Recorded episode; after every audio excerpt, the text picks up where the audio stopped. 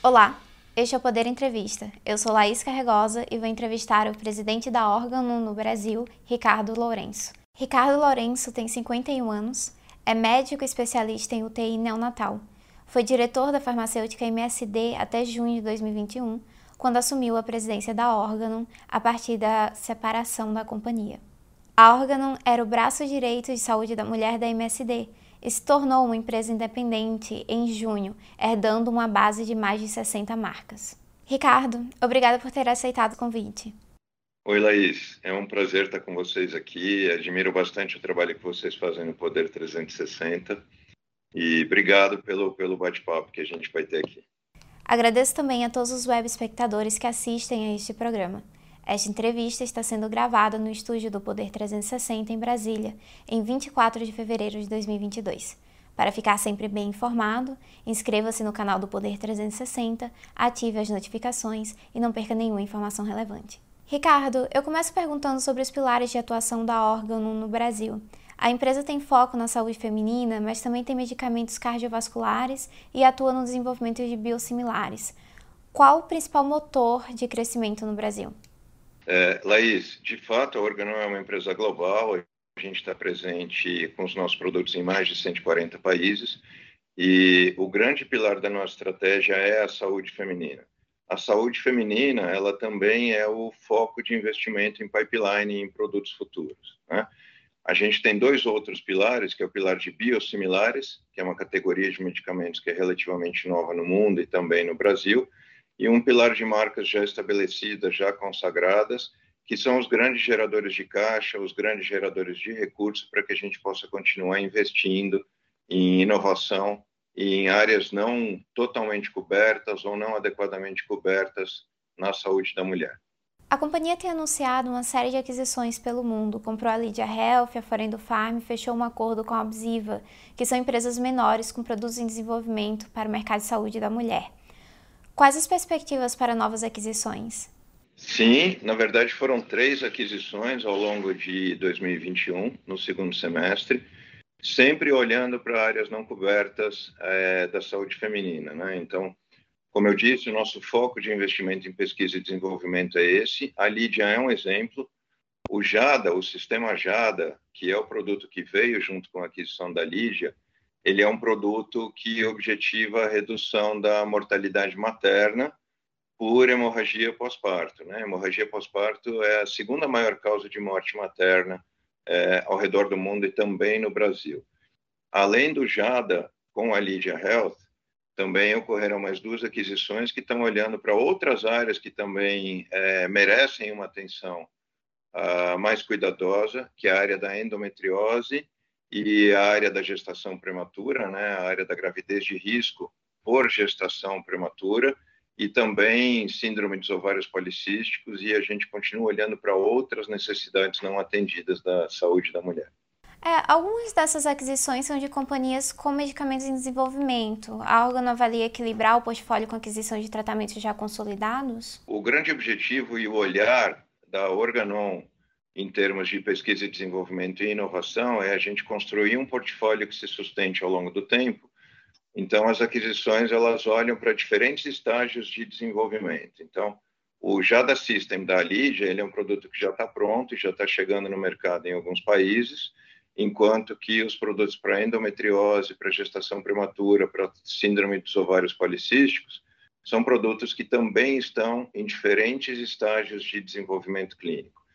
Então, não chega tudo de uma vez, mas isso é estrategicamente planejado para que a gente tenha consistência é, na criação de um pipeline inovador. Há alguma previsão para o tratamento da Lídia ser introduzido no Brasil? A gente sempre depende das aprovações das agências regulatórias, né? Então, é, as agências regulatórias elas prezam muito pela qualidade e pela documentação científica, pela robustez nos dados de eficácia e de segurança. O, o, o Jada da Lídia é um produto que a gente espera, e novamente, dependendo dos prazos de agência regulatória, a gente espera que chegue para as mulheres do Brasil em algum momento ao longo de 2023. Já foi submetido, então, para análise da Anvisa, das agências regulatórias? Não, ele ainda não foi submetido, mas por não se tratar de um medicamento, ele é um dispositivo, né? ele é um, um que a gente chama de fintech. É, o caminho regulatório ele é um pouco mais curto e, e demanda menos tempo do que o caminho regulatório de um medicamento propriamente dito. Ele vai ser submetido para análise para incorporação é, no rol de procedimentos obrigatórios dos planos de saúde? A gente, sim, a gente tem isso no plano, né? É, e o JADA ele é um produto uh, ou um dispositivo que ele merece ser visto com cuidado tanto no segmento privado quanto no segmento público, né? Porque quando a gente fala de mortalidade materna e de hemorragia perinatal ou hemorragia pós-parto, é, é uma situação que ela não escolhe classe, ela não escolhe condição. Então, no nosso plano faz parte o alinhamento tanto com a Agência de Saúde Suplementar quanto com os segmentos governamentais. O senhor pode adiantar o impacto que a introdução desse tratamento pode ter sobre as receitas da órgano no Brasil? É, a, gente, a gente ainda não pode fazer o disclosure ou, ou apresentar esse tipo de informação e ainda tem todo um caminho de discussão também de precificação nos diferentes segmentos, nos diferentes países, que está acontecendo nesse momento dentro da Organon e até nas autoridades dos países onde o lançamento está mais próximo. Alguma empresa ou marca no Brasil que seja de interesse da órgão para aquisição? É, a gente olha continuamente né, para outros segmentos também. Então, acho que o primeiro, é, o primeiro chamamento que a gente teve foi para situações ou condições que impactam significativamente a vida da mulher, mas a gente sabe que ainda tem vários outros segmentos que estão totalmente relacionados com o nosso propósito de fazer um dia a dia melhor para cada mulher. E a gente pode citar alguns. Menopausa é um segmento é, é, que ainda merece ser revisado, revisto com as terapias existentes, com terapias mais modernas que começam a ser discutidas. É, contracepção masculina é um segmento que a gente está sempre olhando também. É, tratamentos não hormonais ou indicações de produtos não hormonais para situações que eram tratadas ah, com medicamentos hormonais no passado. Eu acho que a saúde da mulher ela ficou relegada a um segundo plano durante muito tempo, né? E hoje eu acho que a gente está vendo de novo se descortinar um véu sobre inovação, sobre tecnologia, sobre atenção a, a determinadas condições que são exclusivas ou que são parcialmente exclusivas à mulher, e a gente consegue ver um fluxo novo de inovação quando se trata de saúde da mulher. Então a gente está de olho em todos esses esses segmentos. Alguma marca ou, ou empresa específica tratando-se desses segmentos? Especificamente para o Brasil não. É, o que eu posso dizer é o que, o que foi uh, comunicado pela empresa globalmente, né? São dezenas de projetos que envolvem desde aquisição de empresas, aquisição de é, moléculas ou aquisição de uh, plataformas, é, olhando para a saúde da mulher, que vem sendo avaliadas ao longo dos últimos seis meses e que continuam sendo avaliadas. Mas nenhum nome específico que eu possa te trazer nesse momento. É, qual a participação do Brasil é, na estratégia global da Organon? A, a, a Organon Brasil ela está entre, tá entre uh, as dez maiores subsidiárias uh, da organização global. A gente tem um papel de destaque né, por, por várias razões. Somos um país grande, com uma população extensa, é, com a saúde da mulher que merece uma atenção maior do que vem tendo mas também a gente tem o segundo maior mercado de contracepção do mundo, por exemplo. Dentro da estrutura da Organon, são seis fábricas ao redor do mundo. A gente tem uma das fábricas da Organon aqui no estado de São Paulo, na Organon Brasil. É, é uma fábrica que detém quase que dois terços né, dos nossos colaboradores aqui no Brasil e que produz tanto para mercado local quanto para exportação para outros 12, 12 países.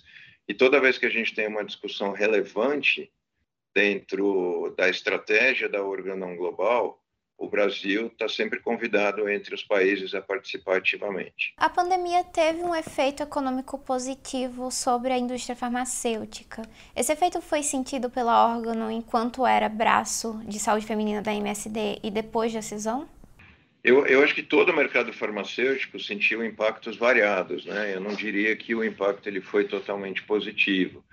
A gente teve que se debater com, por exemplo, compra de insumos, com uma variação cambial é, um pouco diferente da que vinha acontecendo, né? Compra de insumos importados.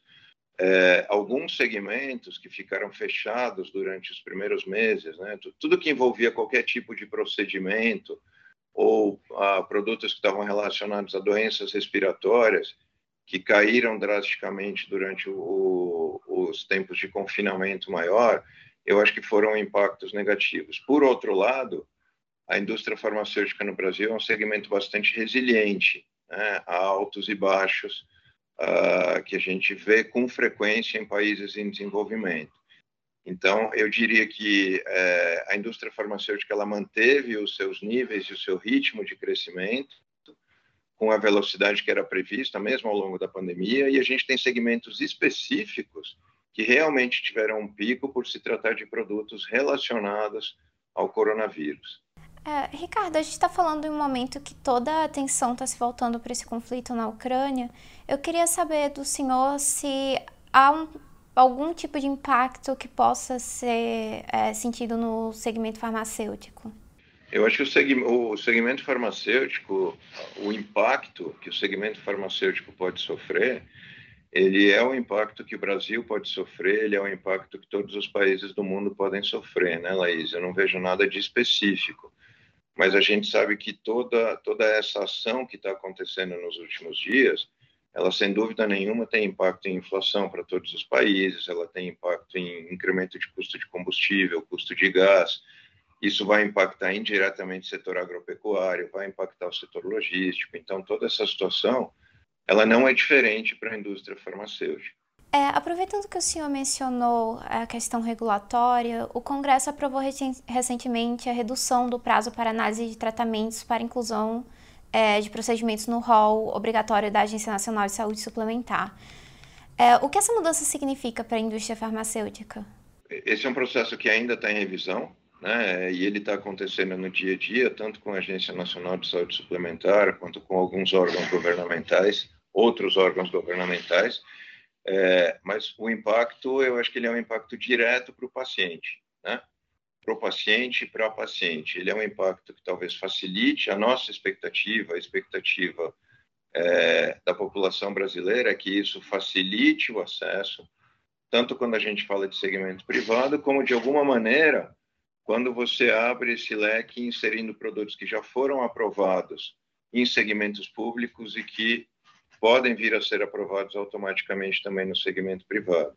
Então, o impacto, no nosso ponto de vista, ele é direto na melhoria do acesso e da saúde é, dos brasileiros e brasileiras. O senhor mencionou que a saúde da mulher ficou relegada durante muito tempo. Por que criar uma marca é, com foco, uma empresa que tenha foco na saúde da mulher agora? Qual, que momento é esse? Justamente por isso, né? Olhando, olhando para o expertise que a gente trazia com os produtos que a gente tem, e olhando para essa falta de foco no segmento da saúde feminina, a Organon tem esse compromisso em trazer as discussões sobre saúde feminina à tona, é, em aspectos dos mais variados. Né? A gente tem assuntos que ainda merecem muita discussão e a Organon tem sido e vai continuar sendo bastante atuante. Então, por exemplo, quando a gente fala de mortalidade materna, que eu já mencionei, quando a gente fala de gravidez na adolescência, quando a gente fala de gestação não planejada, o Brasil ele é um país que se destaca ainda, né? O mundo tem um índice de gravidez ou gestações não planejadas em torno de 40%, e o Brasil tem pesquisas mostrando que aqui o percentual de gestações que não foram planejadas por aquela mulher gira em torno de 55%.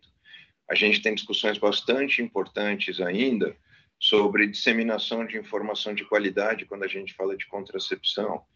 A gente fez uma pesquisa com o Instituto Ipsos que mostra que tem um, um grande percentual da população de mulheres brasileiras que não se considera adequadamente informada ou esclarecida sobre o uso e sobre os métodos contraceptivos uh, existentes. A gente tem discussões que ficaram relegadas, como eu falei de climatério menopausa, né, que não eram pautadas em lugar nenhum no passado, que fazem parte. Hoje, uma mulher que está na idade do climatério ou na idade de menopausa, ela é uma mulher extremamente ativa. Como lidar com os sintomas da menopausa no seu dia a dia, da sua vida prática? Como que a gente, como indústria farmacêutica, pode trabalhar em prol dessas discussões e do que existe de disponível? Uma outra discussão que é bastante relevante no nosso ponto de vista é a formação da família moderna nos dias de hoje. Né? São as escolhas da mulher de quando e se ela quer formar uma família. Então aí a gente cai não só no lado da contracepção, mas a gente também cai no lado da fertilização assistida para famílias modernas, né? A gente cai no congelamento de óvulos, é, onde uma mulher pode preservar a sua capacidade reprodutiva para um momento posterior, seja por uma decisão estritamente pessoal, seja por algum outro problema de saúde, onde ela precise retardar, ela pode preservar a sua viabilidade reprodutiva. Então, a gente tem um sem número de pautas e discussões, Laís, que são relevantes e a Organon está 100% inserida nesse contexto e a gente vem provocando discussões na medida do possível em todos os países onde a gente está presente, é, com o objetivo de melhorar mesmo o acesso e a disponibilidade é, em prol da saúde da mulher. O senhor mencionou uma certa desinformação em relação à contracepção. É, houve uma falha de políticas públicas? Eu, eu, não acho que foi uma falha, né, no nosso ponto de vista. O que faltou foi talvez uma atitude coletiva de disponibilizar informação de qualidade de uma maneira mais horizontal, né, é, a toda a população. Então a gente sabe que tem bastante informação disponível, por exemplo, em redes sociais. Existe espaço para melhorar a qualidade da informação que está disponível. Mas uma das pesquisas que a gente fez, né, é, ela mostra para a gente que, por exemplo, em populações que têm ah, uma maior restrição econômica, a primeira fonte de informação sobre contracepção ela é o médico e não a rede social, porque ela está inserida num contexto social onde a contracepção não era um fato, né? O, o, meio em que ela foi criada não era um fato. E aí ela busca o um médico e tem alguma dificuldade porque a saúde, de maneira geral, prioriza a mulher que já está gestante. Então ela não consegue chegar a uma informação de qualidade no momento em que ela precisa, ou seja, antes dela se tornar uma gestante. Né? Então a gente entende que tem caminho, sim.